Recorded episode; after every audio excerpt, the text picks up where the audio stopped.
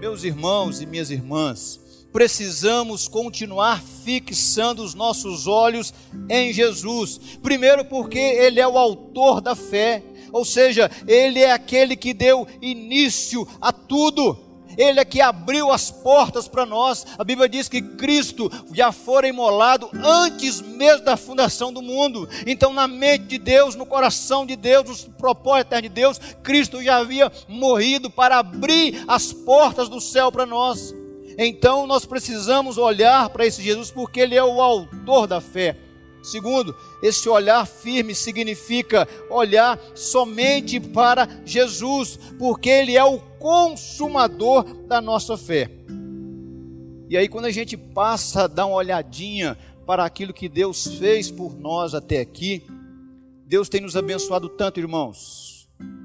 Quantas dificuldades nós já vivenciamos enquanto família e o quanto Deus tem nos abençoado até aqui.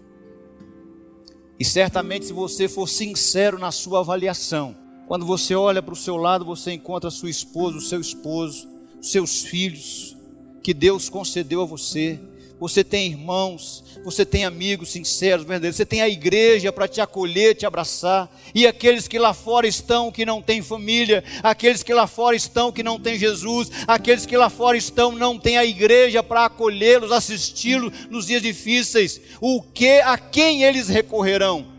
Alguns estão tentando recorrer para resolver os seus problemas nas drogas da vida e no outro dia acorda e vai descobrir que o problema não foi solucionado. Há aqueles que estão tentando recorrer é, na tentativa de atentar contra a própria vida e vão fechar os olhos aqui e vão abrir do outro lado e vão descobrir que o problema não resolve com atentar contra a própria vida.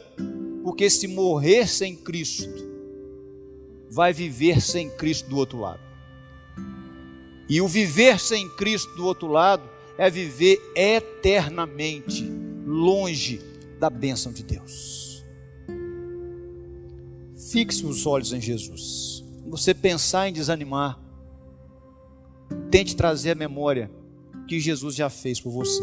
E aí, para a gente concluir, quero te levar a pensar comigo e a ler comigo essa frase. Vamos juntos?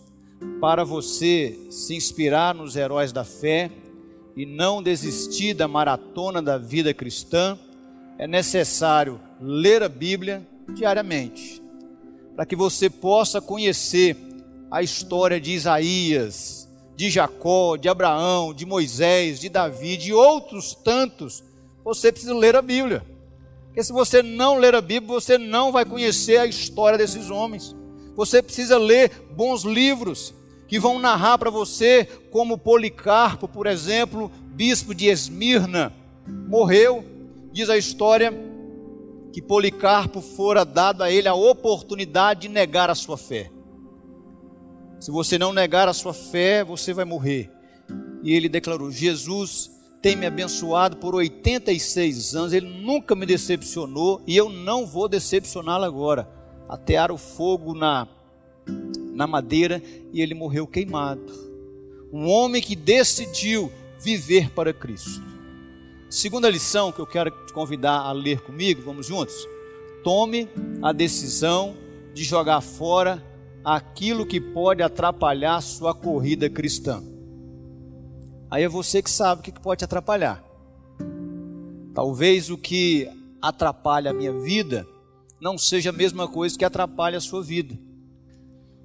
Então você e eu, a gente sabe o que pode atrapalhar. Então, isso aqui me atrapalha, eu não vou mais caminhar com isso. Ao perceber alguém que está dizendo, eu não aguento mais, vou desistir, aproxime-se dele, seja o seu amparo, ore com ele, ore por ele, leve a boa palavra ao coração dele. Vamos lá, não desanima não, estamos juntos, vamos continuar. Meu irmão, minha irmã, nós precisamos de ser esse suporte um na vida do outro. Meu desejo, a minha oração, que cada um de nós aqui estamos, se há alguma área da nossa vida que precisa de um ânimo de Deus, que Deus se compadeça de nós.